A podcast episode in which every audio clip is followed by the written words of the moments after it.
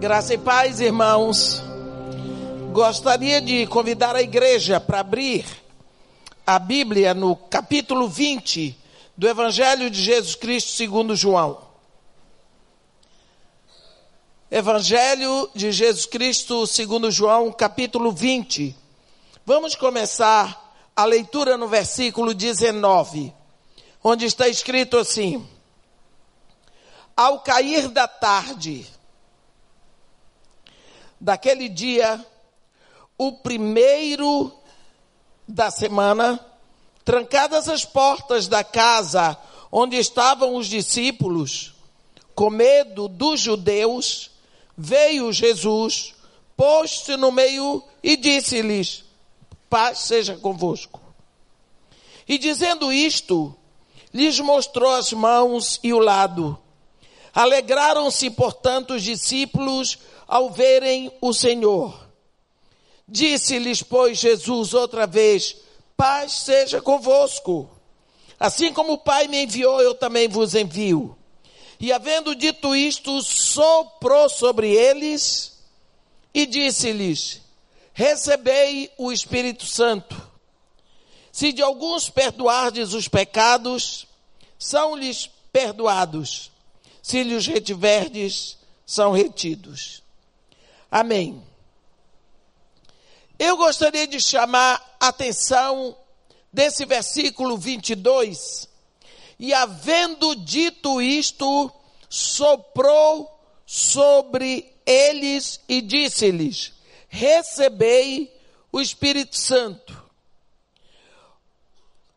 Ora, os discípulos estavam todos juntos no mesmo lugar eles estavam amedrontados, porque eles tinham muito medo que os judeus invadissem ali e fizessem com eles o que fizeram com Jesus.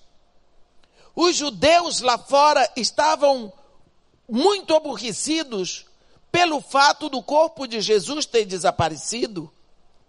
Eles haviam subornado os guardas para dizerem que os discípulos de Jesus roubaram o cadáver. E na realidade, agora eles podiam se vingar dos discípulos, assim, estavam todos reunidos, portas trancadas, amedrontados, e de uma hora para outra, subitamente, sem abrir a porta, sem surgir do chão, sem cair do, do teto. Jesus Cristo aparece no meio deles, mas numa atitude assim, tão simples, tão natural para ele, assim, shalom, paz seja convosco. E aí, como vão vocês? Para ele, aquilo ali era tão natural, porque é da natureza de Deus, o sobrenatural é a natureza de Deus. Mas os discípulos ficaram maravilhados. Ele mostrou as marcas da cruz e, em seguida, ele fez algo que os discípulos, mesmo os que estavam com eles três anos, nunca tinham visto Jesus fazer ele fez algo estranho. A Bíblia diz que ele soprou sobre eles. E isso parece bastante estranho, porque nós sabemos que soprar sobre os outros não é um gesto polido. Não é também um gesto agradável. Isso é um gesto incivilizado, soprar, né? E é até grotesco soprar. Além do mais, os cientistas modernos, eles nos ensinam que o sopro, ele dissemina doenças. E é um dos mais potentes fatores de epidemias. Então, como nós podemos explicar o comportamento estranho de Jesus? Antes da sua morte na cruz, Jesus, como qualquer outro homem, qualquer outro ser humano, ele dependia do ar para sua subsistência física. Agora que ele ressuscitou, você pode notar que, sendo o mesmo Jesus, o corpo dele é diferente. Ele saiu do sepulcro sem ninguém retirar a pedra. Ele retirou para que todos vissem que o túmulo estava vazio. Ele aparece no meio dos discípulos, sem que ninguém abrisse porta, sem que ele tivesse entrado por algum lugar, e ele vai desaparecer. Então ele tem um corpo diferente do corpo que ele tinha antes de ir para a cruz. Então, antes de ir para a cruz, ele tinha um corpo que ele dependia do ar, do oxigênio comum a cada homem. A sua respiração era igual à nossa.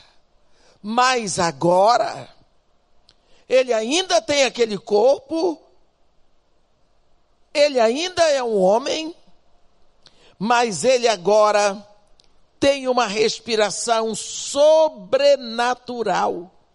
E os pulmões dele já não são aqueles mesmos pulmões de antes.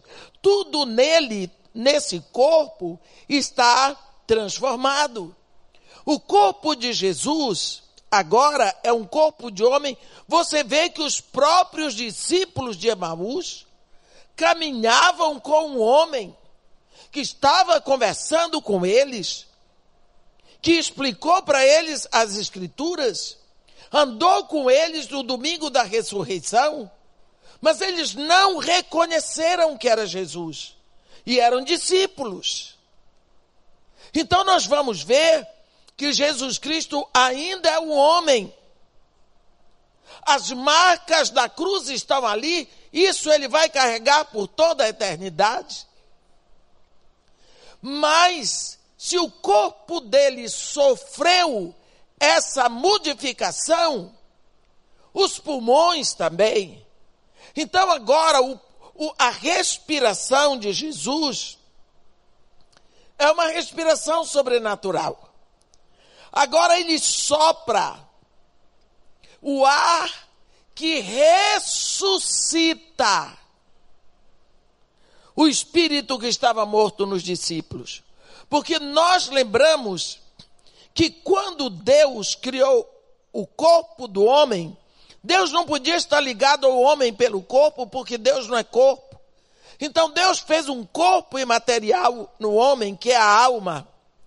Mas Deus não podia estar ligado, conectado com a alma do homem, porque Deus não é alma.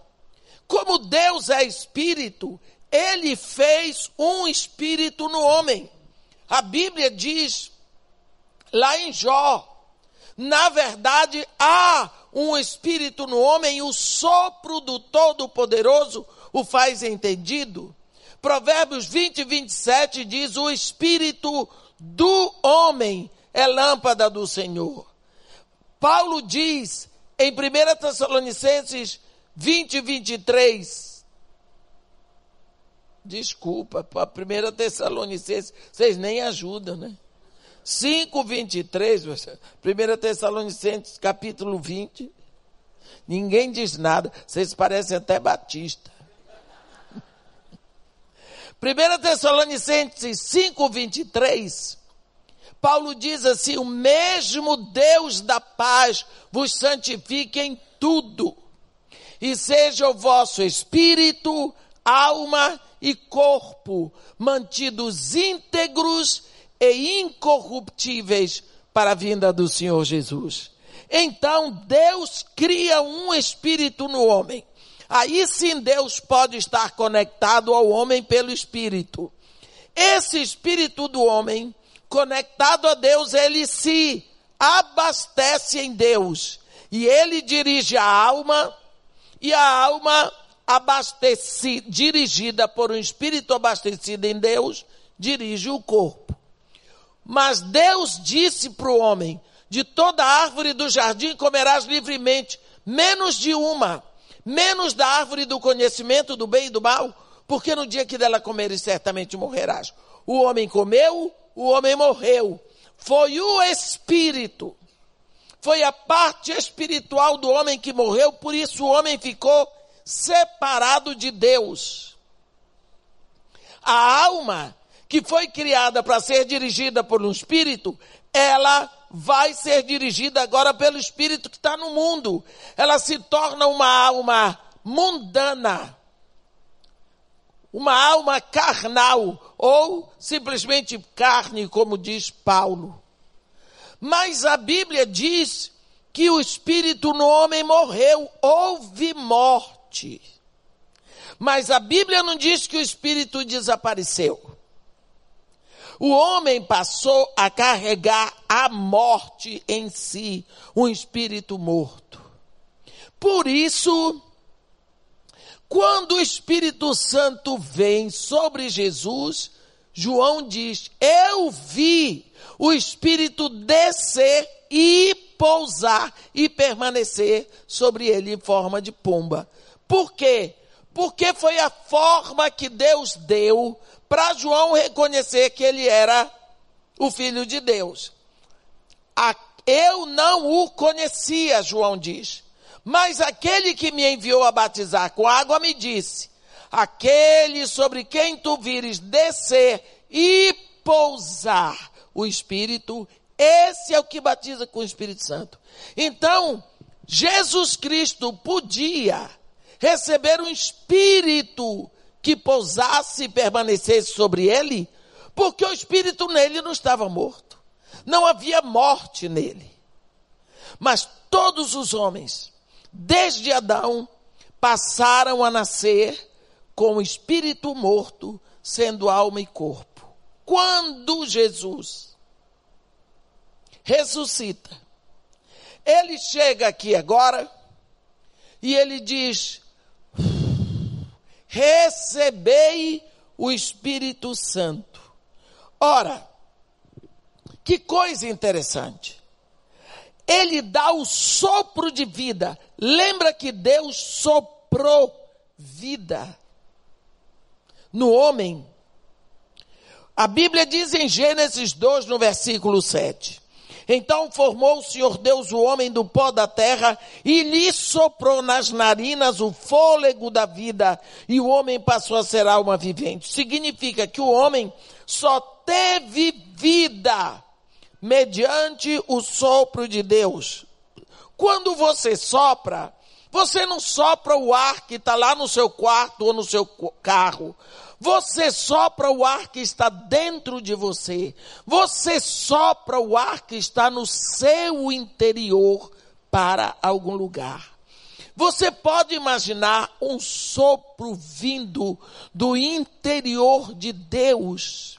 Ele traz a vida, porque toda a vida procede de Deus. O homem só teve vida depois que ele recebe o sopro de Deus.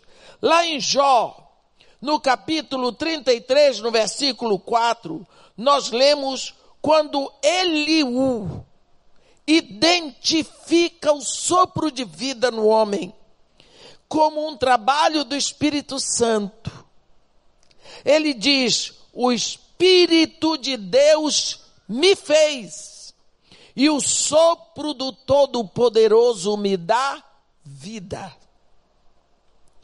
Nós não podemos também esquecer que a palavra vento e a palavra sopro, elas, tanto no grego como no hebraico, elas têm a mesmo, o, o, o mesmo nome. No grego, nós podemos, nós dizemos, no hebraico é ruar.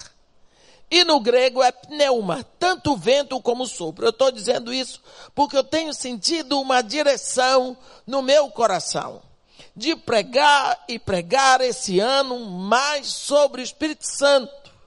Chamar atenção para a figura do Espírito Santo e da igreja, espírito e igreja, espírito e igreja. E eu tenho sentido essa necessidade de, de ensinar a igreja sobre os símbolos do Espírito. E, se, e na última vez que eu estive aqui, eu falei sobre um símbolo, o vento. Então hoje eu quero falar sobre o sopro, não é? Então, é, nós vemos que há uma necessidade contínua da igreja de ficar consciente que só o sopro de Deus pode trazer a vida. Deus está soprando, meus irmãos. Nós estamos inspirando esse sopro de Deus esse Deus está soprando, Deus não para, Deus trabalha. Jesus Cristo diz: Meu Pai trabalha até hoje, eu também trabalho. Deus está soprando, o Espírito Santo está se movendo. Uma igreja está sendo edificada na terra.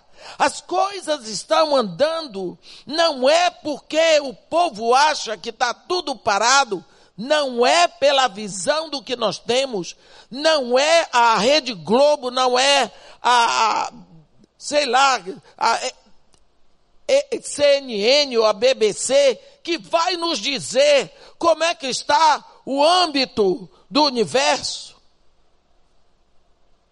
Quem vai nos dizer é o Espírito. Jesus Cristo diz: quem tem ouvidos, ouça o que o Espírito diz às igrejas. Às vezes nós ficamos muito presos no que a mídia está dizendo. Ora, você tem que saber o que está acontecendo. É bom você saber, é desagradável, mas você tem que saber. Agora, cuidado para você não ficar intoxicado você fica intoxicado. Só vou dar um exemplo para você. No tempo do rei Uzias, o rei Uzias era uma maravilha. Ele era jovem. Eu não sei se ele era bonito. Parece que não tinha gente bonita naquela época. Ele era jovem. Ele era inteligente. Ele era carismático, o povo gostava dele. Você sabe que quando aquele homem subiu ao trono, foi uma alegria tão grande em Judá. Daqui a pouco o rei está morto. Foi um balde de água fria. Foi água na fervura de Judá. Todos ficaram perplexos, todos ficaram tristes. Os jovens, os intelectuais, homens e mulheres, até os profetas. E agora, Uzias morreu. Judá está em crise. Estamos em dificuldade. É só tristeza. Uzias morreu. E até agora, nesse momento, Deus abre a visão do profeta Isaías. E ele vê o trono de Deus. E os serafins com duas asas cobriam o rosto, com duas cobriam os pés, com duas voavam e diziam um para os outros: Santo, Santo é o Senhor. Toda a terra está cheia da sua glória. Cadê a crise? Cadê o problema de Judá? Cadê a coisa pior que aconteceu, que foi a morte do Judá? Lá, Deus está dizendo que toda a terra está cheia de sua glória, está uma maravilha. Mas aqui embaixo você vai ouvir, se tivesse lá, que estava um caos. Então precisamos nos esforçar para ver o que, que o Espírito está fazendo agora, para ouvir para onde o Espírito está nos direcionando, o que é que tem que acontecer nesse momento, afinal de contas, que momento nós estamos vivendo na história da igreja, que momento está acontecendo no relógio de Deus. Uma coisa é certa: tudo se processa e caminha para o desfecho que Deus já determinou. precisamos ficar cientes que Deus está soprando vida. O problema é que nós não estamos inalando o sopro que Deus está exalando. Deus está exalando um sopro que nós não estamos inalando, ou então nosso pulmão espiritual nunca funcionou, porque não nascemos. Quando nascemos, o nosso pulmão começa a funcionar, não é assim? Quem é médico sabe. Dá-se a hematose, a transformação do sangue venoso e arterial. Quando você nasce, você começa a respirar. Não é? Pois quando você nasce espiritualmente, você começa a respirar o sopro de Deus. E é isso. E vai ser assim: se você não continua a inspirar esse oxigênio que vem pelo Espírito, o seu pulmão vai morrer. E se o pulmão morre, o que será que vai funcionar? Vocês lembram o que está escrito em Ezequiel 37? Hoje nós estamos vendo um símbolo do Espírito Santo chamado sopro. Ezequiel 37, se você quiser, você pode dar uma olhadinha. Eu gosto muito. Quando Deus chama o profeta, o profeta diz assim: Veio sobre mim a mão do Senhor e me tomou, e me levou, e me deixou no meio de um vale que estava cheio de ossos. Não eram simples ossos, não, eram caveiras, eram ossos de pessoas. E me fez andar em volta deles. O profeta foi levado a andar para reconhecer aquilo tudo, para pensar, analisar, meditar, ver aquilo dali, que coisa horrível. E depois que o profeta deu a volta dele, tomou conhecimento, ele chegou a uma conclusão. Eram muito, super, muito numerosos na superfície do vale. Estavam sequíssimos. Essa foi a conclusão do profeta Ezequiel. Quando o profeta diz estavam sequíssimos, ele estava dizendo não serve mais para nada. Não tem mais jeito. Desculpe a expressão, já era. Quantas vezes nós, filhos de Deus, olhamos para situações e dizemos: não tem mais jeito. Já era. Aqui, ó, não tem mais jeito. Foi assim que o profeta Ezequiel se sentiu.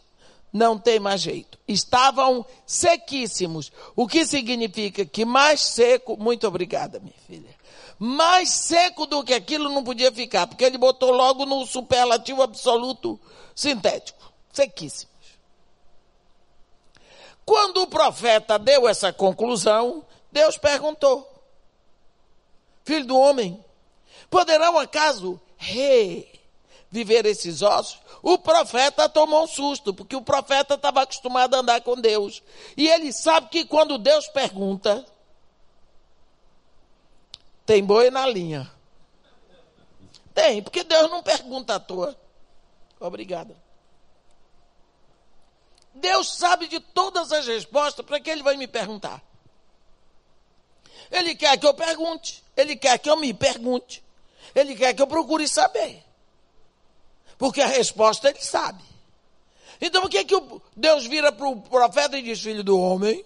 Depois que o profeta chegou à conclusão que não tinha mais jeito, ele diz: poderão acaso reviver. Ele está falando de ressurreição. Esses ossos, você está vendo aqui? No versículo 3 do capítulo 27 de Ezequiel. E o profeta, muito maroto, ele disse: Senhor, tu o sabes. Quer dizer, eu não sei mais de nada. Se o senhor está perguntando, tem boi na linha. Tem coisa aí. Ele diz: profetiza. Profetiza a esses ossos e diz-lhes: ossos secos, ouvi a palavra do Senhor. Coitado do profeta. Anda com Deus, você vai ver se é fácil. Você vai ver se é fácil. Agora, osso seco ouve. O profeta ficou parado olhando e Deus disse: Você vai fazer assim.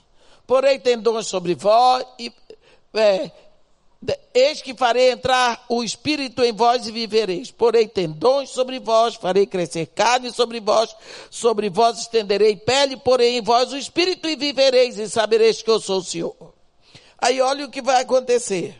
Então profetizei, segundo me fora ordenado. Enquanto eu profetizava, ouvi um ruído, um barulho de ossos que batiam contra ossos, se ajuntavam cada um osso ao seu osso. Você já pensou um fêmur correndo de lá para encontrar que estava do lado de cá, uma vértebra que tinha se perdido, corre de lá para cá e pá, pá, pá, no ar era só barulho de de osso, até que todos se uniram, formaram um esqueleto, aí Deus foi cobrindo de tendões e carne e tudo mais. Que coisa horrível. Meu Deus. Eu não queria. Eu vou dizer uma coisa, porque tem muita gente aí querendo visão espiritual. Eu não quero. Eu tenho duas coisas que eu penso, eu não quero ser pastor, pastora, eu não quero visão, porque todas as vezes que aparece um anjo, o que é que ele diz? Não temas. Então o negócio não é assim fácil. Olha o pobre do profeta agora vendo esses ossos para assim. Isso não é brincadeira, não. É osso de gente, cada caveira correndo de um lado para o outro, os dentes. Você nunca tinha pensado nisso. Eu acho que eu sou doida, porque eu entro na palavra eu fico doida. Quando estava tudo formado, e lá vem carne, e lá vem tendão, e veia, e tudo. E está lá tudo. Agora não é mais osso, é uma cambada de defunto. Agora é defunto. Melhorou? Não sei o que eu preferia. Agora, o profeta diz: Olhei, e eis que havia tendões sobre eles, e cresceram as carnes, e se estendeu a pele sobre eles, mas não havia neles o espírito. Olha o que vai acontecer. Então ele me disse: Profetiza o espírito, profetiza, filho do homem. Era tudo defunto. Diz assim: vem dos quatro ventos, ó Espírito, e assopra. Olha o sopro. Quem é que assopra? Vem dos quatro ventos, ó Espírito, e assopra sobre esses mortos para que vivam. Antes era profetiza sobre os ossos. Agora o Espírito vai soprar sobre os mortos para que vivam. Vocês entenderam? Uma hora a palavra entra sozinha, mas para trazer vida veio o Espírito como sopro. Você vê esse símbolo tremendo do Espírito como sopro? Quando nós vimos a última vez que eu estive aqui sobre o Espírito no símbolo do vento, nós falamos muito sobre os quatro ventos vento norte, vento sul, vento leste, vento oeste. Falamos de cada um onde está, mostramos na Bíblia. Agora vem o, o, o espírito dos quatro ventos. Vem dos quatro ventos, que vem com toda a tua impetuosidade para refrescar, não para soprar. Olha o que é que esse espírito trouxe. Aproveitando o que vimos na última vez, o vento leste, ele vem trazendo destruição. O vento oeste, ele vem trazendo libertação. Foi o vento que jogou os gafanhotos para o mar. O vento norte, ele traz a brisa. E o vento sul, ele traz o prazer, a alegria, o bem-estar. Então, vindo esses quatro ventos, eles vêm com essas características, ele vem soprando sobre os mortos para que vivam. Para que vivam. Aqui é uma vida completa. A Bíblia diz que o profeta profetizou e eles viveram e se puseram de pé e era um exército sobremaneira numeroso. Esse é o vento. Nós vemos que esse vento aqui, que esse sopro que vem, ele vem no espírito na sua totalidade. Nós vemos que aqui nessa escritura de Ezequiel 37, primeiro os ossos balançaram, tremeram, se ajuntaram, foram cobertos de carne, mas não aconteceu nada porque o sopro não tinha vindo sobre eles. Quantas pessoas você vê por aí? Quantas pessoas se movem fazem tudo, parece até que estão vivas, grita até aleluia. Mas não tem a vida espiritual, não é? Até que vem o sopro sobre eles e o espírito ressuscita. O sopro vivifica. Nós não podemos viver sem respirar. A nossa existência física subsiste em inspirar o oxigênio e expirar o, o gás carbônico. Quando os nossos pulmões se recusam a funcionar, não respiramos, não temos mais vida. Acabou. Se não respira, não tem vida. Em toda a nossa volta, o vento de Deus está soprando, meus irmãos. Está soprando. Mas se o nosso pulmão espiritual não está respirando, se o nosso pulmão espiritual está paralisado, a morte vai continuar. Aqueles mortos estavam meio caminho andado, estava morto, estava inteiro, pronto para ressuscitar. Mas eles iam ficar ali. Se o Espírito não soprasse sobre eles, se nós considerarmos por um momento a ação do nosso coração e do nosso pulmão, nós vamos chegar a alguma conclusão. Nós vamos ver que o coração se dilata e se contrai, as que são os movimentos de sístole e diástole, não é? Não quero falar bobagem aqui, mas várias vezes, tantas vezes, tantas vezes, o coração faz os dois movimentos para bombardear o sangue, ou para bombear o sangue. Bombardear e destruir, né? Para bombear o sangue. Não é?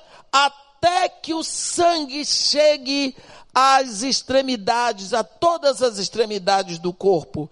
Esse sangue supre vitalmente de oxigênio cada célula do corpo até até que ele volte para o pulmão, onde o oxigênio, o oxigênio fresco é coletado e o ar, e aí nós vamos respirando regularmente, nem nos apercebemos disso. O sangue entra no coração e o círculo começa tudo novamente. Como é que vai a sua vida espiritual, se você não está respirando, se você não está inspirando e expirando o gás carbônico. Você inspira o oxigênio e expira o gás carbônico espiritual. Quem inventou essa história foi Deus.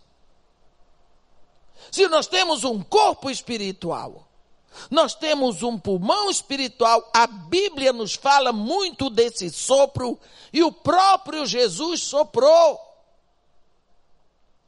Acontece que nós precisamos revigorar o nosso pulmão espiritual. Nós vemos que o sopro, a respiração, ela nos revitaliza e ela nos dá vida. Também vocaliza.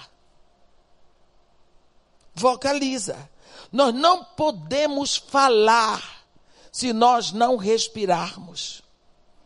As nossas cordas vocais e o nosso epiglote podem estar perfeitos, mas se não tem ar passando ali, não haverá som. O sopro produz a fala. Você respira para poder falar. Quando você canta, ou você faz aula de canto, um dos, dos maiores assuntos é o problema da respiração. Sabia? Você tem que estudar respiração pulmonar, intercostal, não é? Torácica, não é, oh, professora? não é?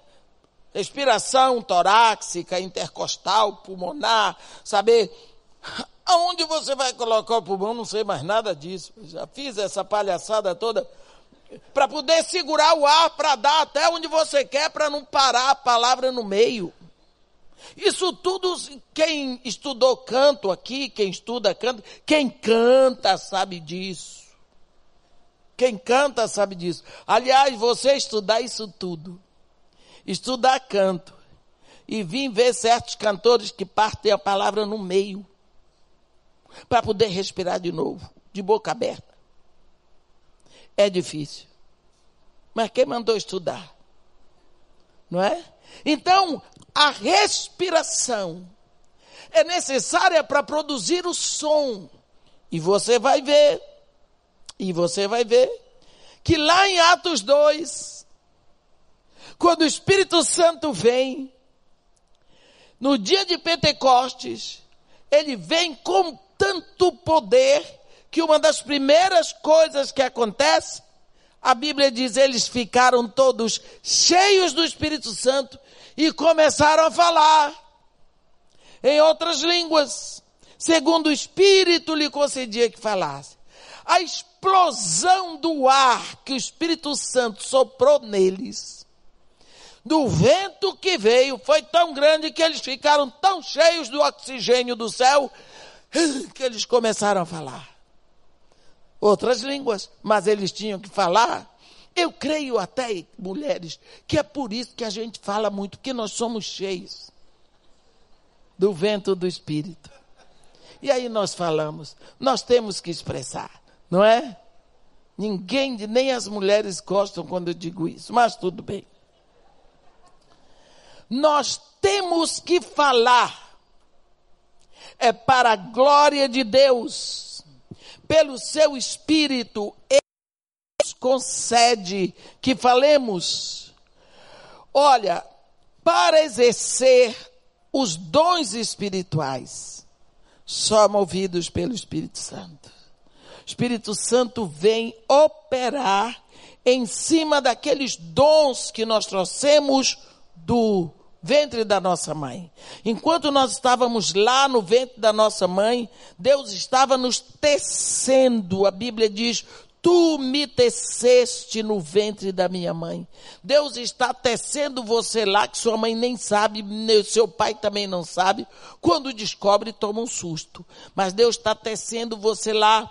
Sabe quando tem mulheres que bordam e elas vão botando uma miçanga aqui, uma pérola ali, não é um cristalzinho ali. Pois Deus, quando vai tecendo você, Ele vai colocando dons.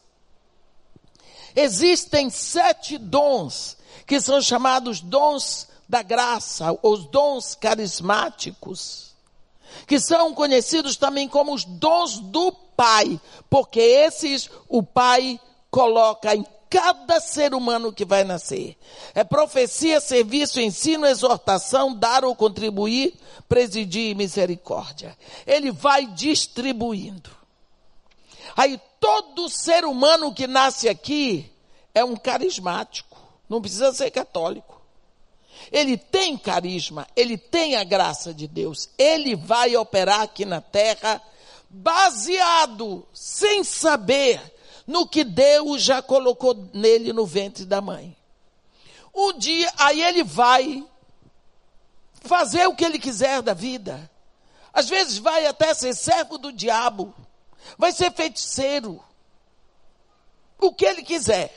Lá um dia, ele ouve a palavra da verdade, o evangelho da salvação, crê, se rende a Jesus Cristo, proclama Jesus como seu único Senhor e suficiente Salvador, e ele vem para o Evangelho para servir ao reino com aquele dom, ou com aqueles dons que ele trouxe já do ventre da mãe dele, que antes ele servia lá o capeta, mas agora ele serve o reino de Deus. Porque aí o que vai que acontecer? O Espírito Santo entra em ação e quando o Espírito Santo entra em ação, misericórdia. Não deixa para ninguém, né? Ele entra e diz: aqui é meu. Aí ele entra e ele vai de uma coisa que você não sabe, mas tem alguém precisando lá. Me lembro de uma vez que eu estava pregando numa igreja no interior do Espírito Santo. Eu não conhecia o pastor da igreja e, e eu, eu quem falou comigo foi uma moça da igreja e eu fui. E quando eu cheguei lá, o pastor tinha ido para o enterro numa cidade vizinha. E quando o pastor chegou, já tinha acabado o louvor, estava pregando, eu resolvi contar uma história como exemplo, mas aquilo veio na hora. Eu contei o exemplo de uma senhora que ficou viúva, que tinha uma grande fazenda, mas tinha um empregado de confiança do tempo que ela casou. E esse homem era de confiança, era amigo da família tudo mais, tá, tá, tá. Mas ela tinha uma filha que o genro era malandro, foi lá, roubou as vacas da velha e botou a culpa no pobre do vaqueiro. E esse homem foi expulso da fazenda com a mão na frente e outra atrás. E quem tinha roubado as vacas era o genro dela eram 40 vacas. E tudo mais, e depois eu disse que aconteceu, pá, pá, pá. Mas vamos ficar por aqui. Eu, quando eu acabei de pregar, fiz a oração, veio mais cântico e tudo. Quando eu estou vendo, tem uma confusão lá na porta. Sabe essas igrejas que você tem que ir lá para a porta com o pastor para dar a mão para todo mundo? Eu vou lá. Quando eu cheguei lá, o pastor de preto estava verde tinha um homem sacudindo ele. Eu disse para ele, moço, o senhor não acredita, mas eu estou conhecendo o pastor agora. E como que a senhora sabia de tudo? Eu, disse, eu não sabia, aquilo foi um exemplo que eu sei até o número das vacas. Foi difícil. Você quer que eu lhe diga? Isso tem uns 20 anos. Nunca mais me chamaram naquela igreja culpa do Espírito Santo. Queimou meu barato lá. Sabe o que é isso? Uma palavra de conhecimento. Eu fiquei sabendo de um assunto que só Deus sabia, eu não podia saber. Então a palavra de conhecimento é, um, é uma centelha milimétrica do conhecimento de Deus que ele desce. E a gente fica sabendo de uma coisa que não podia saber. Mas foi, foi uma confusão, porque eu resolvi contar uma história que eu inventei na hora, quis dar uma de Jesus. Haja parábola. Acabou. Então, nós precisamos saber uma coisa. Quando você, quando você vai, chega um crente, você convidou a igreja para um churrasco, mas não tem um crentezinho que sempre chega atrasado? Tem. Tem até um corinho do crente atrasado, né? Quando eu cheguei aqui, meu senhor já estava. Quer dizer, O crente tem crente chega atrasado. Aí o crente chegou, todo mundo já comeu, mas ele, coitadinho, chegou, aí o dono da casa, o dono da casa diz assim, ó, mas vamos ver ali, vai lá na churrasqueira, tem uma brasinha. Aí ele vai, e, a, e daqui a pouco tem um braseirão. Por quê? Por causa do sopro. Esse sopro que fez o braseirão acender, sopra na vela para ver se ele não apaga. O mesmo sopro que acende o fogo, ele apaga a vela. É o mesmo. Nós precisamos ver que a respiração é regular.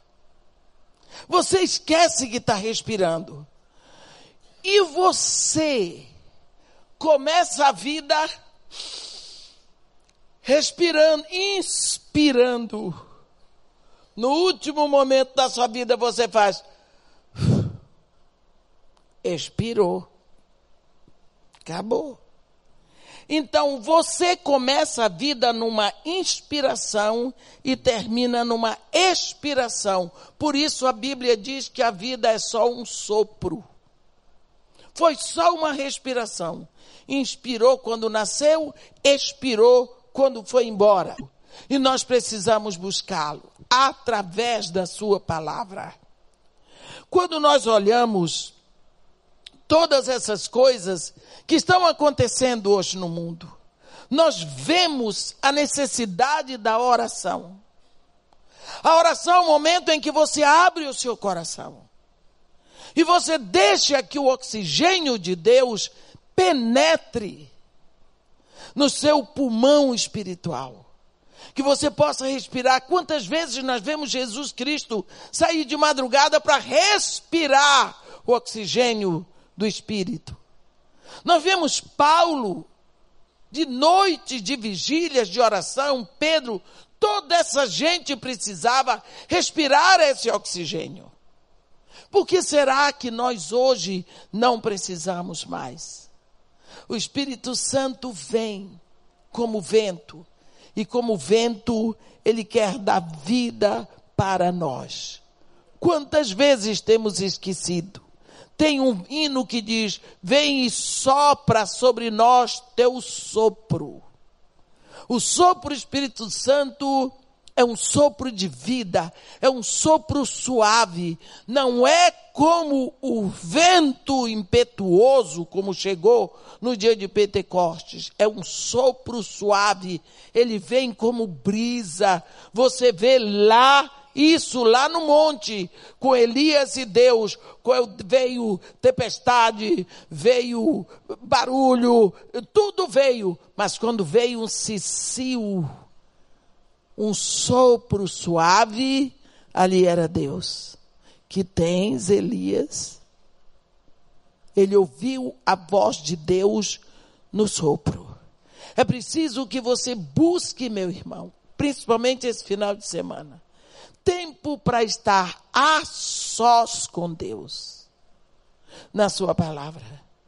Desligue esse mafioso do celular, que você às vezes nem sabe, mas já está viciado. E fique um tempo com Deus, respirando e procurando oxigênio para a sua vida espiritual. Amém. Ó Senhor Deus nosso Pai, como nós precisamos desse sopro de vida, mas constante, Senhor. Ensina-nos, dá-nos, que busquemos mais e mais este sopro, que tenhamos e sintamos necessidade de buscar de Ti, Senhor, essa realidade que nos cerca. Pai querido, em nome de Jesus, vem com a tua misericórdia, sopra, para que possamos perceber, porque de uma hora para outra parece que estamos desapercebidos, para que o teu nome seja glorificado, para que a tua igreja cresça, para que nós possamos viver com intensidade o teu evangelho nesse momento aqui na terra. Nós te pedimos isso e te agradecemos em nome de Jesus. Amém.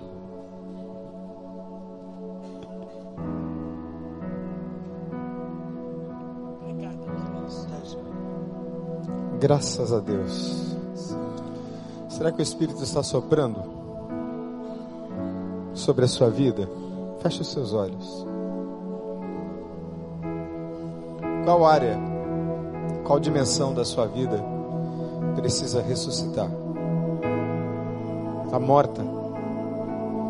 Deus e você sabem. E o Espírito Santo está soprando aqui. Esse sopro que traz vida, que traz esperança, que traz paz, que traz futuro. Aqui vem inundar, encher esse lugar. É o desejo do meu coração sermos inundados por tua glória, Senhor.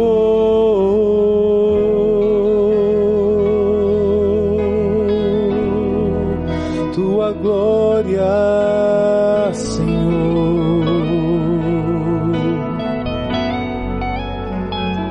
Você que ficou aí na sua, no seu lugar, por favor, estenda suas mãos para cá. Senhor, debaixo do teu sangue, por causa da tua misericórdia, nós te clamamos e te pedimos, Senhor, sopra vida sobre eles em nome de Jesus. Sopra vida, Senhor. Ó Deus, ressuscita o que está morto. Tu sabes, ó Deus, o que é que está morto em nós. Traz deste sopro essa brisa suave que não traz temor e medo, mas traz paz, ó Deus, e alegria, Senhor.